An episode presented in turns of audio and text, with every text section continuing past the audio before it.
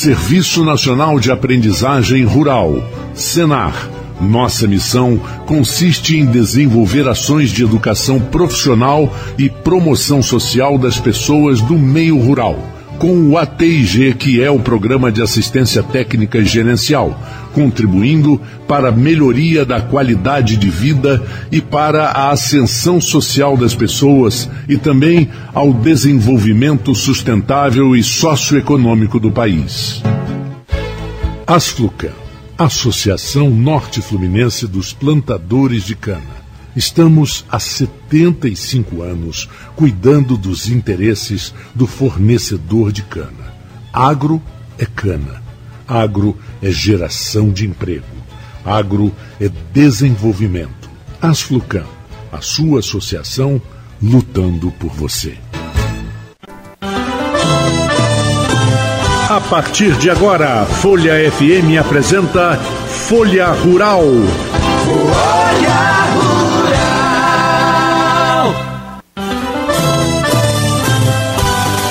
Bom dia, ouvinte da Folha FM. Bom dia, você que é ligado no nosso programa neste domingo, Folha Rural, sempre às 9 horas da manhã, com o oferecimento de Asflucan e Senar do Rio de Janeiro.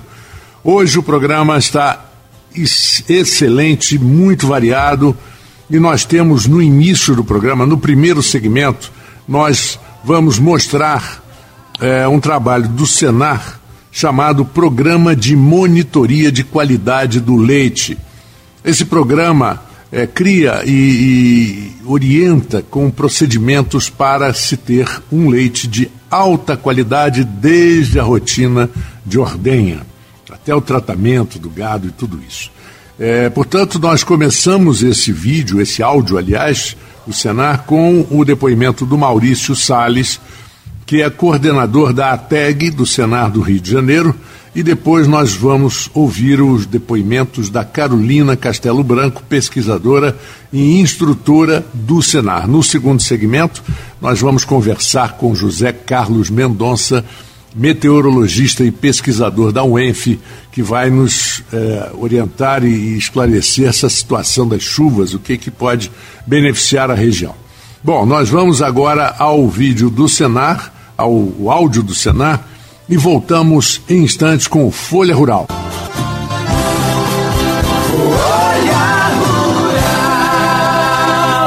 As instruções normativas vigentes referentes à produção e comercialização do leite têm como objetivo de promover a competitividade e a sustentabilidade do setor lácteo brasileiro. Dessa forma, a produção de leite de qualidade está cada vez mais presente na vida do produtor. E foi pensando nisso que o Senar Rio de Janeiro lançou o programa Monitoria da Qualidade do Leite. O programa de monitoria da qualidade do leite do Senar Rio tem como objetivo atender os parâmetros de qualidade da Instrução Normativa 7677 do Ministério da Agricultura, assim como os programas de qualidade implantados pelos laticínios e cooperativa do Estado do Rio de Janeiro. Os parâmetros para a produção de leite de qualidade estão descritos nas instruções normativas 76 e 77 do Ministério da Agricultura, Pecuária e Abastecimento. Por meio de ações educativas, os produtores rurais participantes estarão aptos a atenderem os parâmetros de contagem de células somáticas e contagem padrão em placas exigidos pela legislação. Poderão também participar de programas de pagamento por qualidade implantados por laticínios e cooperativas. A Instrução Normativa 76 de 2018 do Ministério da Agricultura regulamenta a identidade e as características de qualidade que devem apresentar o leite cru refrigerado, que é o leite produzido em propriedades rurais destinado aos estabelecimentos de leite e derivados sob serviços de inspeção oficial. Critérios mínimos para a qualidade: teor mínimo de gordura de 3,0%, teor mínimo de proteína total de 2,9%, não apresentar resíduos de antibióticos, neutralizantes da acidez e reconstituintes. Contagem padrão em placas de no máximo 300 mil unidades formadoras de colônia por mililitro, que é o indicativo da higiene do processo durante a obtenção e conservação do leite contagem de células somáticas de no máximo 500 mil células somáticas por mililitro, que é indicativo da saúde da glândula mamária. Já a Instrução Normativa 77 de 2018 do Ministério da Agricultura define os critérios para obtenção de leite de qualidade seguro para o consumidor. Dentre os pontos abordados por essa normativa estão a organização da propriedade, suas instalações e equipamentos, a formação e capacitação dos responsáveis pelas tarefas cotidianas e os controles sistemáticos de doenças como a mastite, brucelose e tuberculose sanidade do rebanho, boas práticas agropecuárias, coleta e transporte. A normativa prevê ainda que o leite deve ser resfriado no tempo máximo de duas horas após a ordenha em tanques resfriadores, mantendo sua temperatura em até 4 graus. O programa Monitoria da Qualidade do Leite é desenvolvido através da parceria com laticínios e ou cooperativas agropecuárias, com a formação de grupos de atendimento de até cinco propriedades para cada instrutor do Senar Rio. É imprescindível que os laticínios e ou cooperativas parceiros façam a análise mensal do leite dos produtores participantes. Para a realização da monitoria, os participantes receberão dois vídeos explicativos que devem ser assistidos em momento anterior aos agendamentos das visitas do instrutor. Serão agendadas previamente duas visitas com os produtores participantes, nas quais serão observadas as rotinas da ordenha. Na primeira visita, o instrutor aplicará o checklist, ou seja, uma lista de verificações sobre a rotina de ordenha e suas conformidades com os parâmetros definidos nas instruções normativas 76 e 77. O checklist servirá como base para informar ao produtor sobre os procedimentos que necessitam de melhoria, bem como adequação de infraestrutura e outras variáveis que podem influenciar na qualidade do leite. Com as recomendações do instrutor em mãos, o produtor terá seus resultados de contagem padrão em placas e contagem de células somáticas monitoradas pela equipe do Senar Rio por 60 dias. Após 60 dias da realização da primeira visita, o instrutor do Senar Rio retornará às propriedades de cada grupo para a etapa de monitoria da qualidade do leite, verificando quais práticas recomendadas foram adotadas e a influência destas nos resultados das análises. Olá, pessoal! Hoje nós vamos dar início a uma nova etapa do programa Monitoria da Qualidade do Leite do Senar Rio de Janeiro. É o controle da mastite visando a redução da CCS. Mas afinal, o que é mastite ou mamite? É a inflamação da glândula mamária. É a doença mais comum nas vacas leiteiras, determinando perdas econômicas e redução da produção de leite gerando gastos com medicamentos, assistência técnica e descarte do leite. O indicador de mastite no rebanho é a CCS, que é a contagem de células somáticas. Mas, na verdade, o que são células somáticas? São as células de defesa e as células epiteliais mamárias. Os principais agentes causadores da mastite são as bactérias, fungos, algas e leveduras. Novos casos de mastite iniciam-se quando os agentes invadem a glândula mamária através do canal do teto. A mastite é classificada de acordo com a sua forma de manifestação em dois tipos: subclínica ou clínica. Na mastite clínica ocorrem alterações visuais no leite e no úbere, com presença de grumos ou coágulos e leite aquoso, associadas ou não a dor, aumento de temperatura, vermelhidão e endurecimento da glândula mamária. A mastite subclínica é a forma silenciosa, sem sintomas, com diminuição da produção, alteração da composição do leite e aumento da contagem de células somáticas. Quanto à etiologia, a mastite pode ser contagiosa ou ambiental. A mastite contagiosa é normalmente transmitida no momento da ordenha, através das mãos, panos e teteiras. A fonte predominante de infecção, úbere e pele do teto. Apresenta principalmente mastite subclínica, com alta contagem de células somáticas, redução da produção de leite, casos clínicos recorrentes e crônicos. A mastite ambiental normalmente é transmitida entre as ordenhas e a fonte predominante de infecção é o ambiente das vacas, a matéria orgânica, esterco, barro. Aonde? Curral, área de descanso, sombra, acesso à sala de ordenha, à sala de espera e equipamentos de ordenha com funcionamento inadequado. Apresenta principalmente a forma clínica e de curta duração. Para o diagnóstico da mastite clínica, nós temos o teste da caneca de fundo preto, que é a retirada dos três primeiros jatos para avaliar a alteração no leite. Podemos fazer também o exame do úbere e da vaca, que é a avaliação visual e por palpação do úbere. O diagnóstico da mastite subclínica é feito por meio de testes. O CMT, que é o California Mastite Test, e a CCS, individual e do tanque. O diagnóstico quanto à etiologia, se é mastite contagiosa ou mastite ambiental, é feito através de exame microbiológico do leite. O controle eficaz é baseado no bom manejo de vacas e ambiente e no correto manejo de ordenha. Controle da mastite ambiental é feito através da redução da exposição da ponta do teto, pré-dipping com produtos adequados, higiene, limpeza e ventilação nos espaços destinados à ordenha. O aumento da resistência da vaca, condição da ponta do teto, dieta e seleção do rebanho são procedimentos fundamentais para a prevenção da mastite contagiosa. As principais ferramentas para a eliminação de casos de mastite são cura espontânea, descarte de vacas com mastite crônica, tratamento durante a lactação por via intramamária e sistêmica, tratamento da vaca seca através de antibióticos e selantes intramamários. Para o correto manejo de ordenha, as vacas devem ser conduzidas calmamente ao local a serem ordenhadas. O primeiro procedimento a ser feito na ordenha é o teste da caneca de fundo preto, liberando os três primeiros jatos, que são os que contêm mais CCS, para o diagnóstico da mastite clínica. Temos que observar muito se há presença de grumos.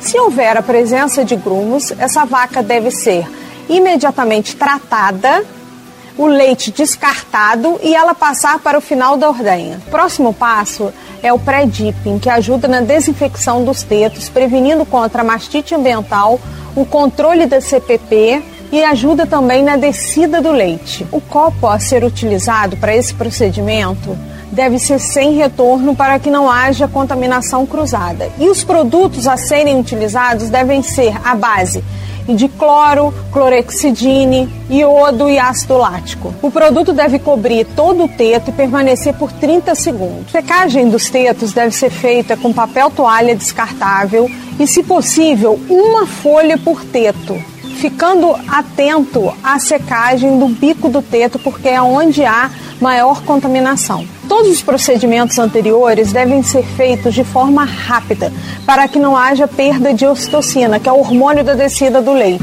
Quando terminar a saída do leite, o equipamento deve ser retirado imediatamente para evitar a sobreordenha que por consequência pode ocasionar hiperkeratose e aumento de CCS e uma provável mastite. Agora é a hora do pós-dipping, que ajuda na desinfecção dos tetos, previne a mastite contagiosa, evitando assim a mastite subclínica. O copo a ser utilizado nesse procedimento, ele deve ser longo para que cubra todo o teto do animal, não deve ter retorno e os produtos utilizados devem ser a base de iodo e ácido lático. Após o pré-enxágue, deve ser feita a lavagem com detergente alcalino clorado, atentando sempre a temperatura da água, que deve estar em torno de 75 a 77 graus. É importante que esse produto haja por 10 minutos.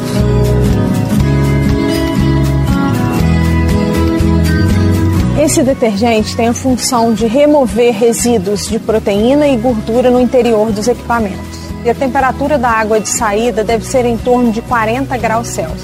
Agora nós vamos para a lavagem com detergente ácido, que pode ser feita uma vez por semana ou todos os dias, dependendo da diluição do produto. A sua função é a remoção dos resíduos minerais aderidos ao equipamento. O produto deve agir por mais ou menos 10 minutos. A limpeza da linha de vácuo deve ser feita mensalmente ou principalmente quando há subida do leite. 30 minutos antes da ordenha deve ser feita a sanitização do equipamento com produtos à base de cloro ou ácido peracético, visando a descontaminação. Do... Não podemos esquecer as trocas de teteira.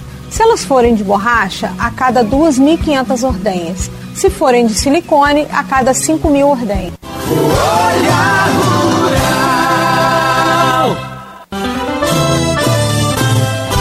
ouvintes da Folha FM do Folha Rural, depois dessa apresentação do Senar sobre a qualidade do leite, nós vamos, nesse primeiro segmento ainda do Folha Rural de hoje, vamos a um assunto de extrema importância. Eu tenho aqui já online comigo Frederico Veiga, que é presidente da ASINF. A ASINF é a Associação de Revendedores de Insumos do Norte Fluminense. Um bom dia, Frederico. Muito obrigado pela sua disponibilidade de conversar conosco aqui no Folha Rural e dizer que é uma honra para a gente tê-lo aqui. É, eu sei que já me havia sido comentado pelo Tito Inojosa da Asflucan que esse recado que você tem para dar é de extrema importância no, no meio rural. Bom dia para você. Bom dia, Marco Antônio. Bom dia, ouvintes do programa Folha Rural. É uma grande satisfação também poder estar aqui conversando com você hoje sobre esse tema que é, é de interesse dos produtores. É, um, é um, uma, uma ação que nós estamos fazendo justamente para facilitar essa, os compromissos dos produtores, né, em termos de devolução de embalagens vazias de agrotóxicos. Digo isso porque porque é, hoje existe, é, por parte da Defesa Sanitária Vegetal, ligada à Secretaria de Estado da Agricultura e Pesca do Rio de Janeiro, um sistema implantado chamado CIAPEC 3. O que, que consta desse sistema? Esse sistema ele controla toda a movimentação de agrotóxicos do Estado. E essa movimentação, ela, por parte do produtor, ela começa ao adquirir esses produtos em uma revenda. Né?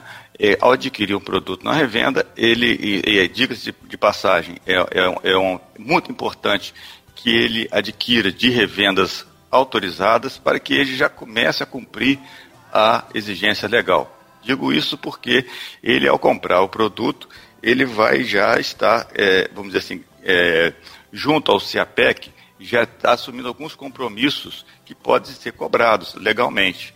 Ou seja, ele ali ele vai estar inserido no sistema com compromissos de devolução dessas embalagens a partir do ano da aquisição. Né?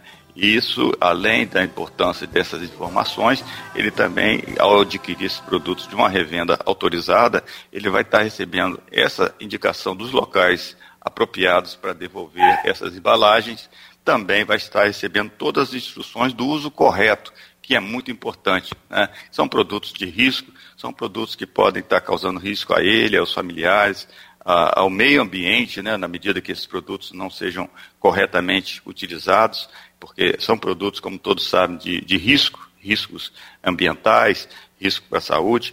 Então, ele, ao receber essa, eh, ao adquirir essas, esses produtos em uma revenda é, autorizada, ele já vai receber a indicação de, de qual local que ele pode devolver. Esse local tem que ser um local certificado ambientalmente. Muitas vezes nem a própria loja pode receber esses, esses produtos, porque ali está envolvendo pessoas, né? e ele tem, então, ele recebe a indicação do local. Esse local, aqui na nossa região, fica situado em Ribeiro do Amaro. Ali, quem, quem no sentido, quem vai para Vitória, após a, o pedágio, é na localidade de Ribeiro do Amaro, tá mais ou menos distante, é cerca de 25 quilômetros do centro de Campos. E nosso, nossa região, não só o município de Campos, né, porque esse, esse, esse posto ele atende vários municípios, é, é um, são, são regiões extensas. São regiões extensas que muitas vezes o produtor tem dificuldade de ter acesso, né? Muitas vezes um pequeno produtor comprou lá um ou dois litros, né? E, e fica com esse compromisso de devolver legal, diga-se passagem, um compromisso legal de devolver essas embalagens e muitas vezes tem dificuldade de se deslocar a distância tão grande. Então, o que, é que nós estamos promovendo? A nossa associação, junto com parceria com as prefeituras, junto com parceria com a nossa SUCAM, com a Coagro, nós estamos promovendo é, recebimentos itinerantes. Ou seja, é, em determinados períodos, é, ficamos ali com estruturas é, é, é, para receber essas embalagens próximo ao produtor. Fizemos isso em três municípios do Noroeste, é, em Varriçai, Porciúncula, Bom Jesus. Fizemos no município de São Francisco de Itabapuana. É, estaremos fazendo no dia 1 e 2 em São João da Barra. em duas localidades, na subprefeitura de Sabonete e também é, na Vila da Terra, que é, um, é, um, é uma unidade de produção de, onde congrega vários, vários produtores. E também no dia 7 e 8 nós vamos estar fazendo esse recebimento também lá na Coagro. Né? Então, o que, que significa? Que significa que o produtor que for a esses locais, veja bem como é importante, ele vai estar recebendo um certificado de devolução dessas embalagens. Ou seja, esse certificado vai alimentar o sistema CIAPEC dizendo que aquele produtor cumpriu o compromisso de devolver corretamente essas embalagens. Eu digo corretamente porque também, além de devolver, é importante, né, quando o produtor compra esses produtos em uma revenda autorizada, ele vai, rece vai receber também as, as, instruções como proceder com essas embalagens, que essas embalagens têm um determinado procedimento que deve ser feito após o uso para que seja devolvidos corretamente. Então, é, essa, essa, essas ações são, são bastante interessantes, que justamente visam a, a, facilitar o produtor a cumprir essa legislação, que é uma legislação antiga desde de 2000 e, e, e 2000, a lei regulamentada em 2002, né, já bastante antiga, onde nós estamos tendo aí conversação com a própria defesa, a defesa participa junto com a gente dessa campanha, e o objetivo é cada vez mais conscientizar o produtor desses compromissos que facilita a, a, o compromisso legal e também a questão ambiental, a questão da, da saúde e também até dos produtos, né? Que hoje a certificação de produtos, a, né, a rastreabilidade exige até um acompanhamento como que aquele produto foi processado, como, que, como foi conduzida a produção da, daquele determinado vegetal, daquele determinado legume, qualquer que seja ele. Isso, na, também é um projeto legal de rastreabilidade. Então, é, é, é, importante que cada vez mais haja essa conscientização, né, que a gente tenha aí uma agricultura mais sustentável e, e mais bem é, estruturada ambientalmente. É, é muito importante é, ressaltar, Frederico, que é, a importância que os defensivos, que os insumos têm para a grande produção que o Brasil oferece, mas como todo que a gente fala que a diferença do remédio para o veneno é a dose, né? É, e a forma com que você descarta. Isso é de uma importância vital. É de uma importância vital. E, e como, como que é, que, o que que, qual o risco que o produtor corre, por exemplo, no caso dele não descartar, na, porque você falou de, do rastreamento, que é muito importante, você quando compra já sabe onde e quando tem que descartar, mas qual o risco que o produtor corre é, se ele falhar com, com o descarte? Então, é, vamos, é, primeiro seria a questão é, é, é do risco da saúde, porque essas embalagens, ela, é, o, o, produto, quando está na embalagem, ele está na concentração pelo menos 100 vezes mais do que ele é utilizado na aplicação, ou seja, na forma diluída. Então, o risco é grande essas embalagens ficarem, vamos dizer assim, com, com a má, má utilização, né, causando riscos a ele, ao manuseio dessa embalagem, ao, aos cursos de água, alguns animais que possam estar, se, ela não for descartada corretamente, e o compromisso legal também. Né? Então, hoje a defesa sanitária, ela, ela, ela tem participado dessas campanhas de uma forma mais instrutiva, é, inclusive fazendo um trabalho interessante, porque é, é, nesses, nessas datas que a gente comentou que, vai, que vão haver esses recebimentos itinerantes, a defesa tem percorrido com seus fiscais, alertando, olha só, vamos ter uma devolução no dia 1 e no dia 2 lá em São João da Barra. Então, eles já, já estão fazendo esse trabalho lá na região, como também vão fazer aqui na nossa região, aqui nos dias, antes, cedendo aos dias 7 e 8, justamente conscientizando para evitar uma notificação, porque já, veja bem, a lei já é antiga, já, já, já seria passível de notificação. Então, está havendo essa, essa condescendência, esse trabalho de conscientização em uma primeira fase, né? mas é um compromisso que todos têm que ter essa conscientização, independente de ser um compromisso que possa ter algum prejuízo aí em termos de, de penalidades, de multas e notificações. Pois é, eu, Frederico, é muito importante realmente esse nosso papo. Né? O Tito Inojosa me lembrou ontem que seria importante e estamos na data correta e, como você falou, os produtores estão orientados, estão avisados. É, é um trabalho feito pela Asinf, é um trabalho feito, como você falou, junto à Coagro, junto às Flucan e junto às prefeituras. Eu quero agradecer muito a sua presença. É, e, te, e, te, deixo também um espaço, se você quiser divulgar o trabalho de vocês, da ASINF, da Associação de Revendedores de Insumo do Norte Fluminense, à sua disposição. Nós estamos à sua disposição, aqui no Folha Rural. Eu agradeço imensamente, Marco Antônio, esse espaço do seu programa, que sei que a audiência é grande do seu programa, e a gente, assim, gostaria de ressaltar, né, essas oportunidades que vão, estão sendo dadas de, desse recebimento, que envolve aí várias pessoas, envolve, vamos dizer assim, essas, essa alimentação do sistema. Ele pode, é importante, ele vai estar recebendo certificado, ele vai estar cumprindo. Ele, com aquele certificado, é alimentado o sistema CIAPEC, vamos dizer assim, dando baixa nessa, nessa, é, nesse compromisso do produtor. Então, é, relembrando aí as datas, no dia 1 e 2 na, na, na, Vila da Terra, em São João da Barra e na subprefeitura de Sabonete, e também no dia 7 e 8 aqui na Coagro, em Campos, também vamos estar procedendo a essa atividade. Mais uma vez aí, muito obrigado, um abraço grande a todos os ouvintes do seu programa. É, muito obrigado, Frederico. Eu quero alertar o nosso ouvinte do Folha Rural que nós teremos agora um intervalo musical com Willie Nelson on the Road Again e logo depois o intervalo comercial e aí nós vamos conversar com José Carlos Mendonça, que é, é pesquisador da UENF, que é é, meteorologista e que vai nos falar muito sobre esse novembro, final de outubro e novembro e quem sabe um dezembro chuvoso. Será? Frederico, bom final de semana para você.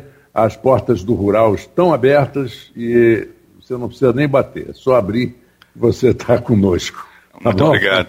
Um grande abraço. Um grande abraço. Vamos ao intervalo musical e voltamos já já com Folha Rural.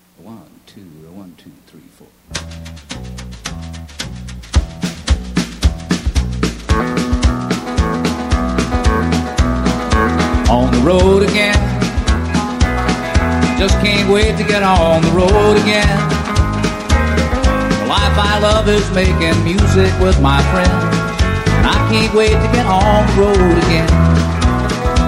On the road again.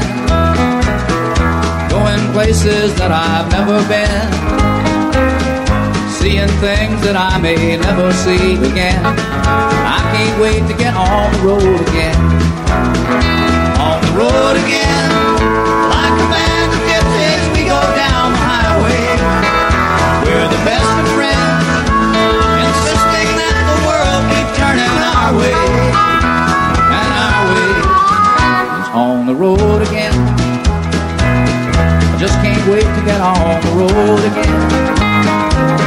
The life I love is making music with my friends. And I can't wait to get on the road again.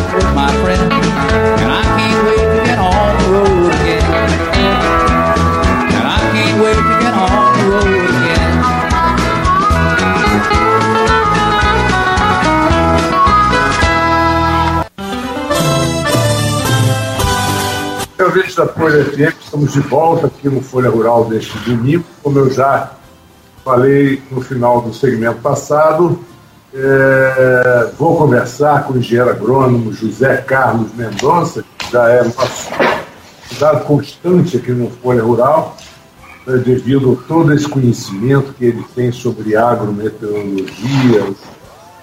E nós falamos recentemente, José Carlos, muito obrigado pela sua presença, muito obrigado por aceitar. Mas nós falamos é, alguns programas, um ou dois programas atrás, sobre essa chuva que muitos não esperavam, né? muito chuvoso, tanto é outubro e novembro. Nós tivemos dois meses com muita chuva. É, e não sei como é que estão as previsões para dezembro, mas pelo que eu andei vendo aí, tem chuva também. Então, eu queria que você comentasse com a gente. Primeiro, o lado bom dessa chuva. Você estava me explicando de, de, de, de, digamos, de 3 metros cúbicos de água, um metro cúbico vai para as plantas, os outros dois voltam para o lençol freático. É uma, é uma conta que só vocês entendem. Eu, aqui no meu vasto desconhecimento, consigo até entender com as suas explicações, mas eu queria que você nos falasse um pouco disso, o que, que é bom e o que, que pode ser prejudicial com, esse, com essa chuva que nós não, não estávamos assim tão prevendo. Bom, é, bom, bom, dia, bom dia, Marco Antônio, bom dia, ouvintes do Folha Rural. Prazer estar aqui novamente conversando com você e, e, e os nossos ouvintes aí, ouvintes do seu programa. Sempre um prazer aqui nessas manhãs de domingo estar com vocês. Bom, a chuva, Marcos, a gente teve uma, a gente teve um, um, um outubro é, bem atípico, né? A gente divulgou aí pela, pela cidade, pelas órgãos de imprensa, né? Falou ah, o maior volume de chuva nos últimos 25 anos, no mês de outubro, né? Teve aí uma chuva na faixa de, de o esperado era em torno de 90 milímetros, né, 98 alguma coisa, choveu 200 e tanto, né, duas vezes e meia mais do que o esperado, com uma outra agravante, com outra é, especificidade, né, que foi o número de dias com chuvas no longo do mês, que foi muito, foi quase o dobro do esperado. Isso é muito bom, isso foi muito bom é, do ponto de vista agrícola, é, porque essas chuvas, essas chuvas não, não só pelos volumes é, acima da média, mas pelo tipo de chuva que é, que foram chuvas frontais, são chuvas de, é, oriundas de, de, massas de ar, de frentes, né? E essas chuvas frontais, elas têm uma característica muito, muito peculiar, que são chuvas de, de, de longo período, de dois, três, até quatro dias seguidos, né, de baixa intensidade, aquela famosa chuvinha criadeira, né, não é aquela chuva torrencial que cai tudo de uma vez. E, e ela associado a essa, essa chuva e bem espacializada, você vê que choveu na região sudeste quase toda. Né? Então tivemos volumes, chuvas boas aqui no, no, Rio de Janeiro, na zona sul de Minas, no, no, na Minas Gerais como um todo, no norte do Espírito Santo também. Então na, isso aí foi muito bom, por quê? porque nós tivemos um setembro muito seco. Né? É uma característica desse ano. A gente tá, eu tenho até anotei para vocês aqui. A gente desse ano foi muito foi um ano muito atípico, né? Porque um, um mês choveu pouco, outro mês choveu muito. Um mês choveu pouco, muito abaixo do esperado, outro mês acima do esperado. Depois eu vou entrar em detalhes por isso. É, foi essa essa dicotomia. E nós tivemos um setembro muito seco. Né? Setembro não choveu nada. Setembro choveu você tem uma ideia aqui, 10 milímetros, era previsto 70. Choveu nada em setembro. Em outubro já choveu muito bem. Uma outra característica desse, dessa chuva frontal, né, que a gente chama, que a gente eh, considera, além de ter essa espacialização grande e chuva de baixa intensidade, ela tem o, o, o céu fica bem coberto, então você tem uma radiação difusa, né? Então a luz difusa não tem aquela radiação solar direta, as temperaturas ficam mais amenas e isso aí favoreceu muito o desenvolvimento das plantas. As pastagens, então, todo mundo que eu encontrava aí, que da o pessoal da pecuária, estava com um sorriso de orelha a orelha. Né? É, eu tenho uns estudantes meus que moram em Morro do Coco, gente aqui da UEF que faz agronomia e zootecnia, e eles me mandando fotografia. Professor, está chovendo bem, professor, está tudo verdinho, professor, isso aquilo. Eu falei, ó, presta atenção. Vocês aprenderam isso. Chuva gera escoamento e escoamento, você tem que prestar atenção nas suas valas, nas suas várzeas, nos seus canais. Você tem que manter, porque mesmo que de baixa intensidade, a, a, a frequência muito elevada desses eventos vai acabar acumulando chuva, vai acabar acumulando. Né? E aí a gente começou a ver é, várzeas cheias, canais que não estavam limpos, já criando retenção de água, então são problemas que a gente tem que ir contornando. Do ponto de vista agroclimático, o mês de novembro foi fabuloso. Né? Foi fabuloso. Agora, nós tivemos alguns eventos, vê que não teve tanto evento de, de desmoronamento de encostas, não teve tantos problemas disso. Teve problemas de, é, de escoamento, chuva gera escoamento, vai escoar para as áreas de drenagem, para as áreas mais baixas. Né? Então, aqui na região, a gente tem uma topografia na região da Baixada Campista, né? é o nome que já diz, é Baixada Campista, nós temos 1.300 e tantos quilômetros de canais, então o canal assoreado, o canal com vegetação, isso aí vai gerar uma, uma, uma falha no escoamento, no correto escoamento dessas águas. E aí surgem problemas de inundação. Né? Mas nas partes mais altas, aqui da região, aqui do, pro lado de Serrinha, pro lado aqui de Travessão, Morro do Coco, nessa região que o relevo é mais alto, você vê que o, o, uh, o pessoal estava muito feliz com as suas o seu desenvolvimento da vegetação. Um mês muito favorável ao crescimento das plantas, não só pelo, pelo elevado da chuva, pelo elevado volume, mas pela forma como, como choveu, né, essa chuva frontal, essa chuvinha criadeira, de baixa intensidade, períodos grandes, baixa radiação solar, temperaturas mais amenas. Então isso foi o mês de novembro foi muito, o mês de outubro, perdão, muito favorável, é, contrapondo o mês de setembro, que foi um mês muito seco. Né? Já esse mês de novembro, a gente teve, a gente também está tendo essa característica, né? De, de chover. É, o número de dias, já, nós já tivemos 13 dias de chuva. Hoje a gente está aí já caminhando para o final do. É, tá, é dia 20. Hoje é dia 20. Né, porque a gente está gravando o programa, mas o domingo. 28. 28. É, então, até esse dia, até o 20, até esse período, nós já tivemos até hoje. É, bom, como é que a gente vai? Depois você edita aí. Bom, até o dia 25, nós tivemos 13 dias com chuvas acima de um milímetro né, onde o esperado seriam 11. Então nós já tivemos mais. No entanto, essas chuvas distribuídas, ela não teve um volume eh, significativo. Né? A gente está tendo, a gente teve um volume muito bom de chuva no início do mês, já naquela, naquele, na sequência do mês de outubro, nós tivemos chuvas eh, volumosas no início do mês de novembro. Depois nós voltamos a ter chuvas lá para o dia 10, 11, 12 também, tivemos chuva de frente frias. Teremos outras, outros eventos de chuva bom agora no dia 19, 20, 21.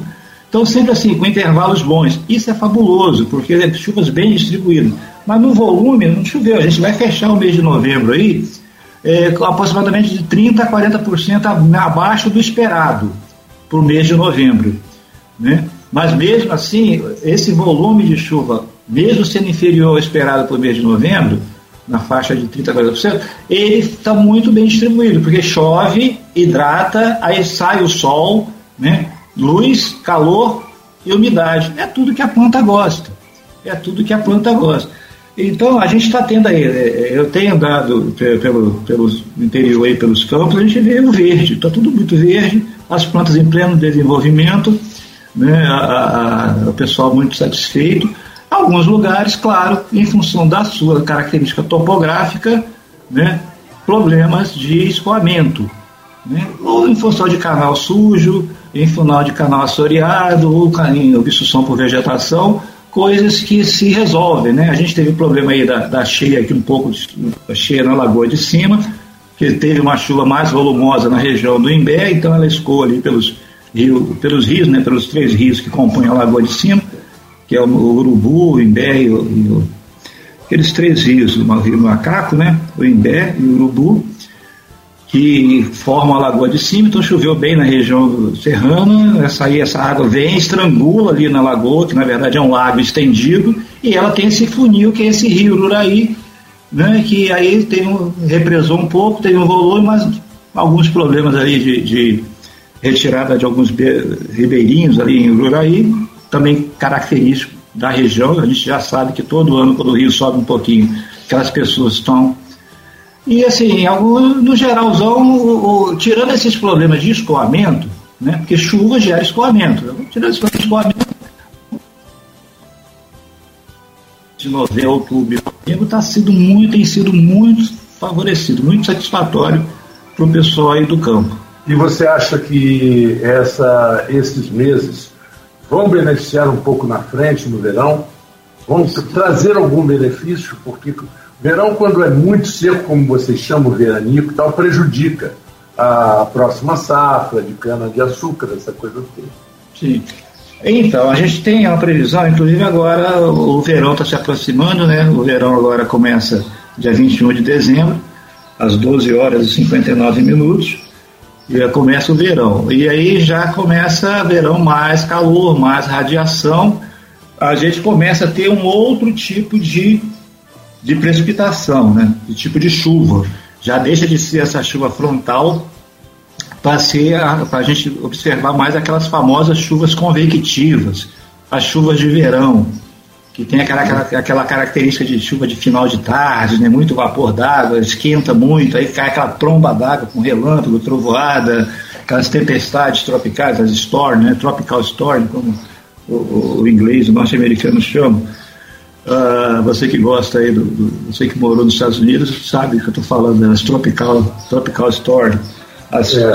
tempestades tropicais, né? aquela chuva de final de tarde, a chuva de verão, é, esse tipo de chuva que são mais volumosas e podem vir a acarretar mais problemas, diferente dessa chuva é, é, frontal né, que a gente passou aí outubro e novembro está tendo.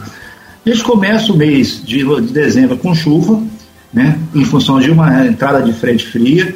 A gente está observando aí essa chuva é, nesse final de semana e o início de dezembro é, chuva. E o mês de dezembro promete ser um mês que já é o mês mais chuvoso, promete vir a ser é, manter esse padrão de chuva, de volumes de chuva elevado, porque já começam a ocorrer ah, eventos de chuvas convectivas, de chuvas de verão, de alto volume.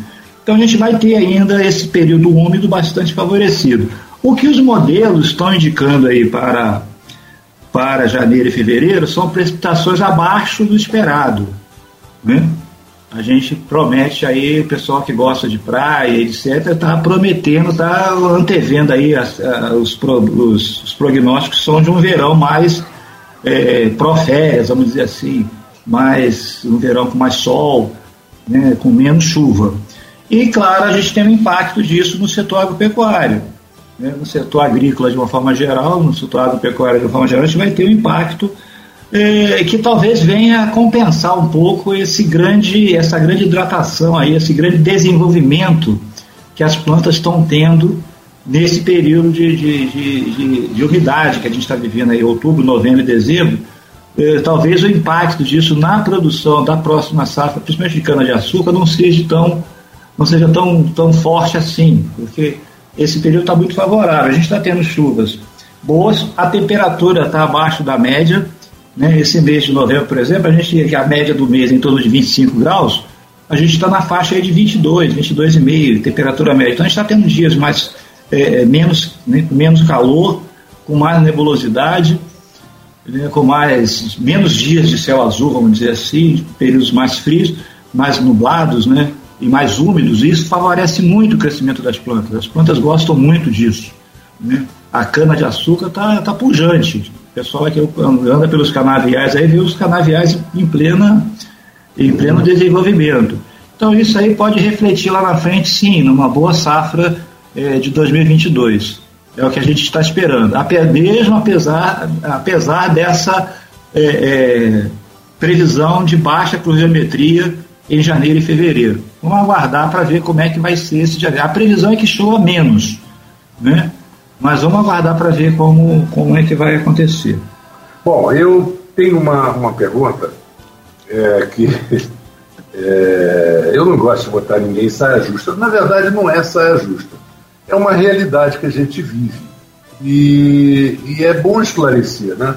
É, toda essa, essa parte de chuva, ela causa é, consequências, como você falou, o excesso de chuva ela causa consequência no campo e nas cidades.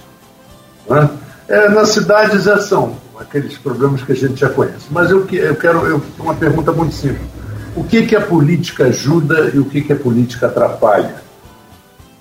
Nesse por, processo. É, então, é, hoje o, o, conhecimento desses. Hoje a gente tem uma gama de conhecimentos, de informação que, que permite uma boa gestão, né? uma boa gestão, um bom planejamento.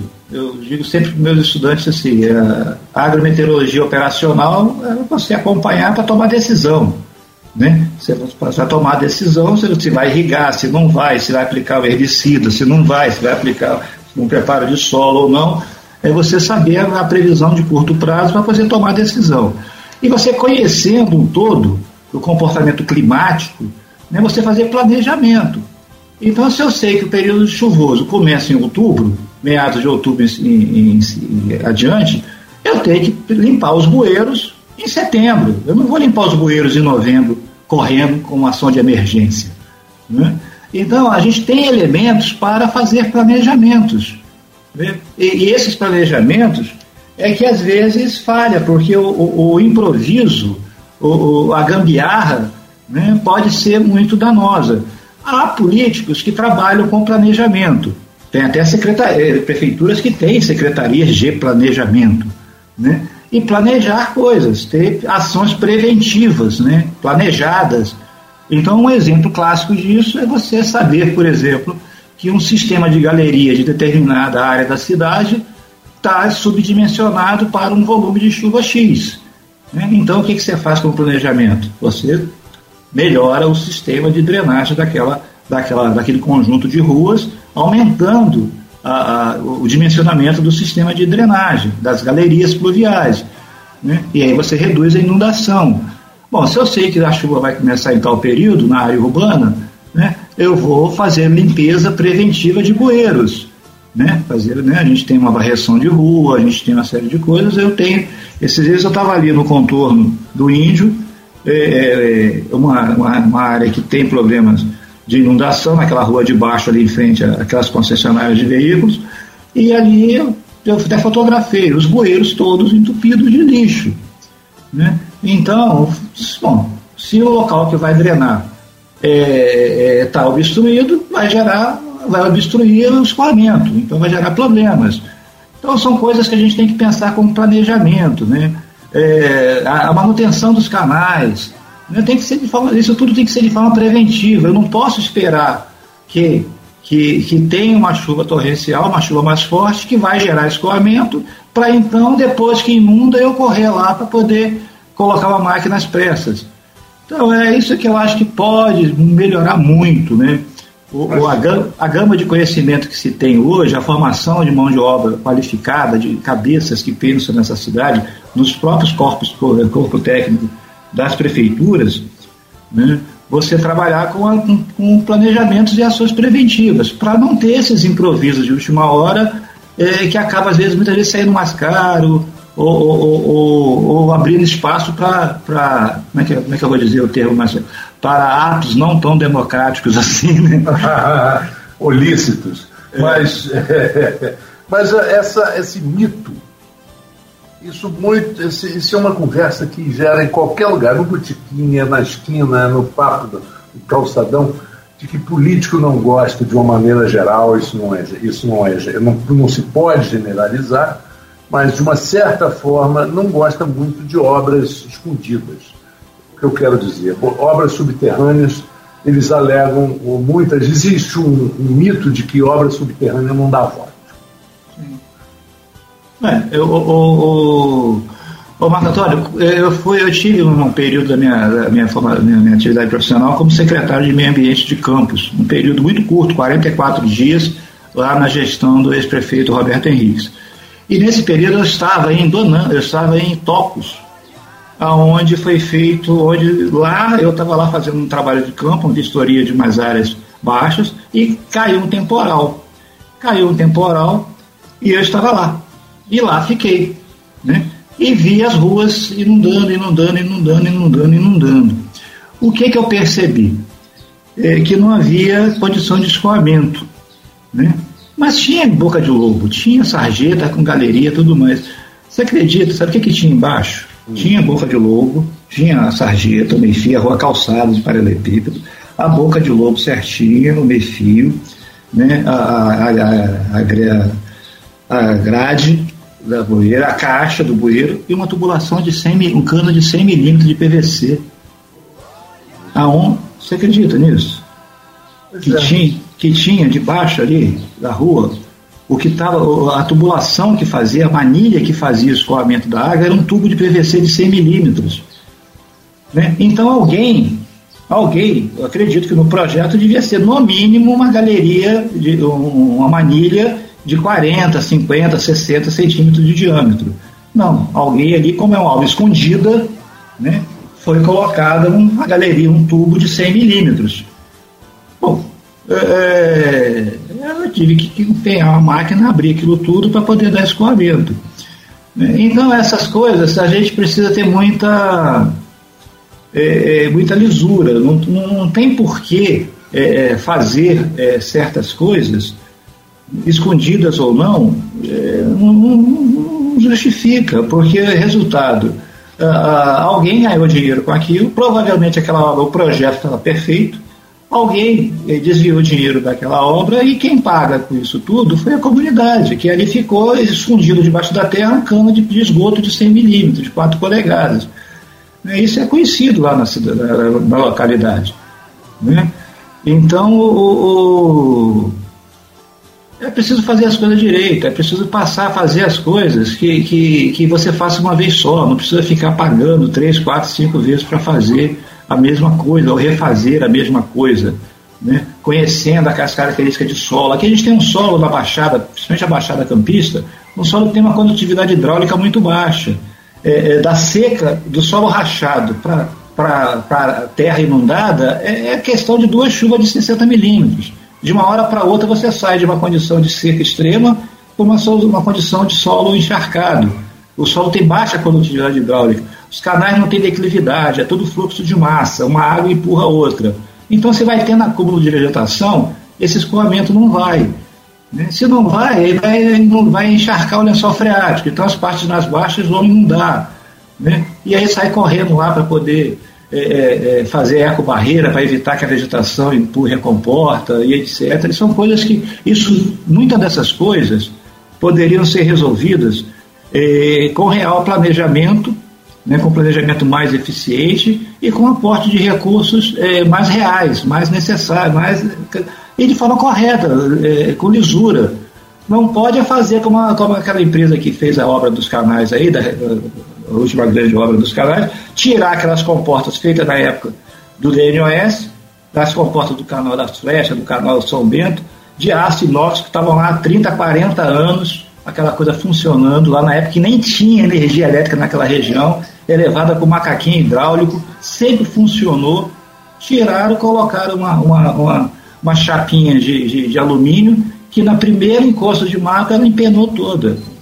Né? Então você tirou uma coisa que era bem feita para colocar uma coisa que passou a ser um problema. Você, ao invés de consertar uma coisa, você gerou mais problemas para a sociedade. Então, dois, três, quatro pessoas é, é, lucram com isso e a sociedade como um todo paga. Isso está errado. Isso precisa ser. Acho que os políticos nossos hoje eles têm é, é pessoas né, nos, seus, nos seus quadros de prefeitura, nos seus quadros de gestão, é, capazes de, de, de, planejar, fazer bons planejamentos junto com a sociedade civil, com os órgãos públicos, né, com a sociedade civil organizada, fazer bons planejamentos e resolver problemas, não, é, é, é, é, não gerar mais problemas, como a gente viu aí. A gente brigou aí quase cinco anos para conseguir recursos, quando conseguiu um recurso voltoso é, para fazer obra nos canais de drenagem, o que aconteceu?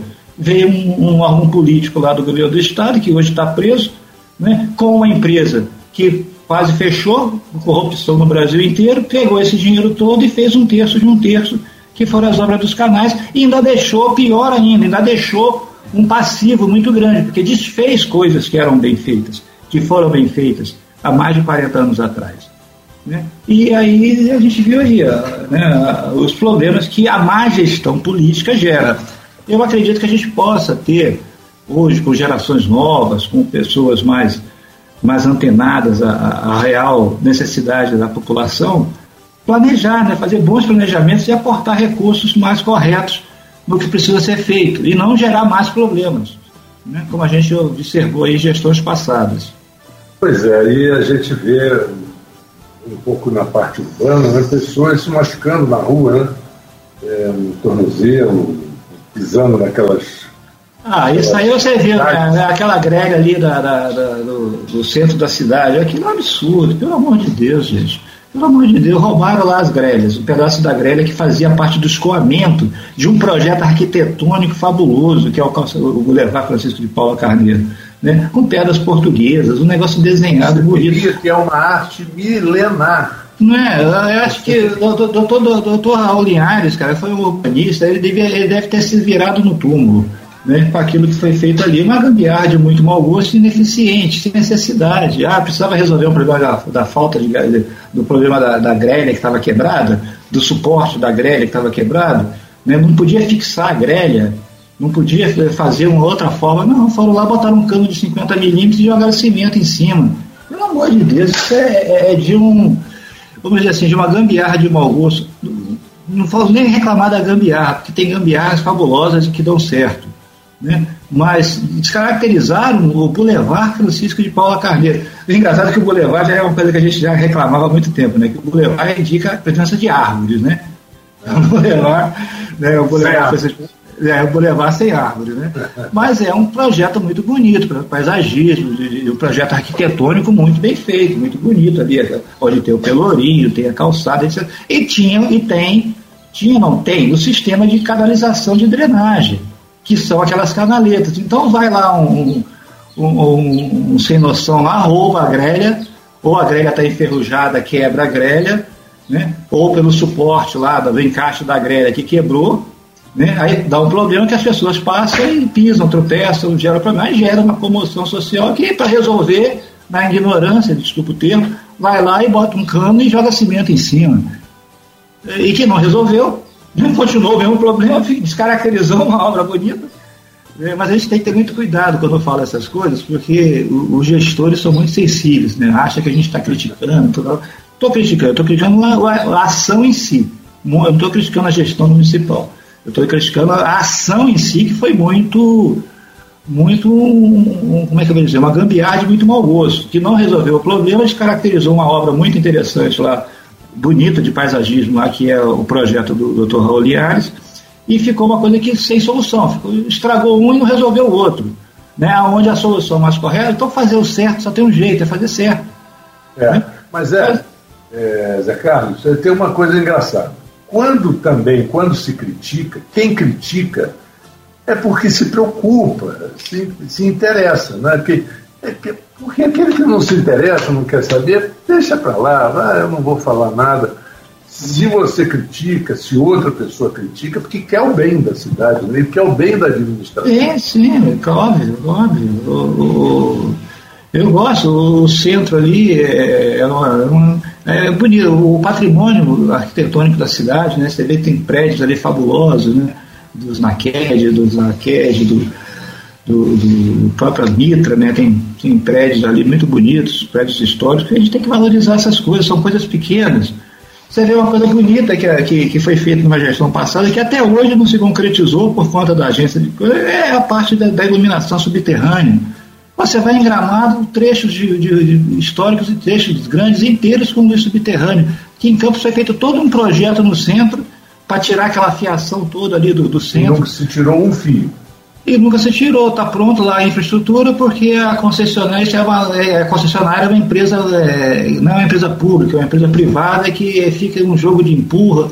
Né? E, e, às vezes você vê ó, problemas com empresa privada. Até hoje Campos não resolveu. Podia ficar muito bonito tirando aqueles fios todos, fazendo uma instalação subterrânea. Fica o jogo de quem faz, quem não faz, quem paga, quem não paga. Olha o trevo de São da Barra, está lá embargado, está parado lá quase três anos já por conta de cinco postes, seis postes. Né? Você vê problemas assim que você. Você viu aqui no Espírito Santo recentemente, das mídias sociais, a prefeitura tomou uma iniciativa e inaugurou a rua que os postes ficam. inaugurou uma estrada asfaltada que o poste fica no meio. Você viu isso? Repercutiu na, na imprensa toda. Né? Porque a concessionária não vai lá tirar, o tempo dela é outro, o tempo dela, o custo dela é diferente, fica. Como Campos, o centro de Campos poderia ser mais valorizado, é, é, com essas ações aí é, é verdade. Né? Melhor... Ser, quer ser um assunto até para outro programa, que é o Papo de Sexta, a gente conversar um dia no Papo de Sexta exatamente sobre a recuperação do centro. Mas, Zé Carlos, É, nós estamos já chegando ao nosso papo aqui quase em 30 minutos, é, mas você explicou muito bem o início. Se deixar, a gente fala mais meia hora. Ah, fala mais meia hora, não tinha dúvida. É hábito de professor, mau hábito de professor. É, eu, eu agradeço demais aqui. Você sabe muito bem que o Folha Rural é a sua casa. Eu que agradeço. E você está e a gente fica muito feliz de saber que você está sempre também à nossa disposição. Eu, eu quero desejar a você um bom final de semana. Eu também. Então, vamos, eu agradeço você, Marco Antônio, agradeço os ouvintes aí, a paciência aí da. É, espero ter tenha sido claro aí nas, nas conversas. A gente está sempre atento aí todos os dias, monitorando, fazendo os acompanhamentos, trabalhando, fazendo, cuidando aí do nosso campo. Eu gosto muito, eu sou técnica agrícola, engenheiro agrônomo, eu gosto muito do setor produtivo, setor primário, me preocupo com, essa, com a nossa região aqui como um todo, estou sempre à disposição aí para os órgãos, você também, sempre às ordens aí para a gente poder fazer parte aí do, desse, desse, processo de extensão rural, não deixa de ser, né? a gente levar o conhecimento é, para outras. E o rádio tem um potencial imenso, né? o rádio vai aonde outro, outros meios de comunicação não vão. É um prazer, a gente está acompanhando aí, sempre atento aí com, com os órgãos oficiais, os órgãos estaduais, federais e municipais aí que, que demandam. Lá na universidade também a gente está sempre às ordens para atender quem, quem, quem é, requerer informações. Eu agradeço você também, desejo um bom final de semana. Vamos para frente aí, que essa semana já começa dezembro, começa já com chuva. Né? Vamos cuidar aí das nossas valas, dos nossos canais, dos nossos sistemas de drenagem, lembrando sempre que chuva gera escoamento. Né? Então vamos aproveitar o que a chuva tem de melhor, né? para chuva não matar a planta, né? porque inundação vai. Só arroz que gosta. Só, só arroz que gosta, só arroz que gosta de água no pé, né? É verdade. Mas no geralzão a gente está num processo de crescimento, uma estação de crescimento muito favorável aí, é, como um todo, né? no, no setor de crescimento das plantas, tanto a cana quanto as fruteiras, quanto a, a, as pastagens, então bastante favorável aí à produção. Vamos Muito obrigado. Muito obrigado, Zé Carlos. Bom final de semana para você. Um bom fim de domingo para o nosso ouvinte também. Eu tenho um encontro marcado com você amanhã às 14 horas aqui na Folha FM com o melhor da música e o melhor da informação. Um grande abraço e muito obrigado. Folha Rural fica por aqui com o apoio de Astrocan e Senar. Serviço Nacional de Aprendizagem Rural, Senar. Nossa missão consiste em desenvolver ações de educação profissional e promoção social das pessoas do meio rural com o ATIG, que é o Programa de Assistência Técnica e Gerencial, contribuindo para a melhoria da qualidade de vida e para a ascensão social das pessoas e também ao desenvolvimento sustentável e socioeconômico do país. Asfluca, Associação Norte Fluminense dos Plantadores de Cana Estamos há 75 anos cuidando dos interesses do fornecedor de cana. Agro é cana. Agro é geração de emprego. Agro é desenvolvimento. Asflucan, a sua associação lutando por você.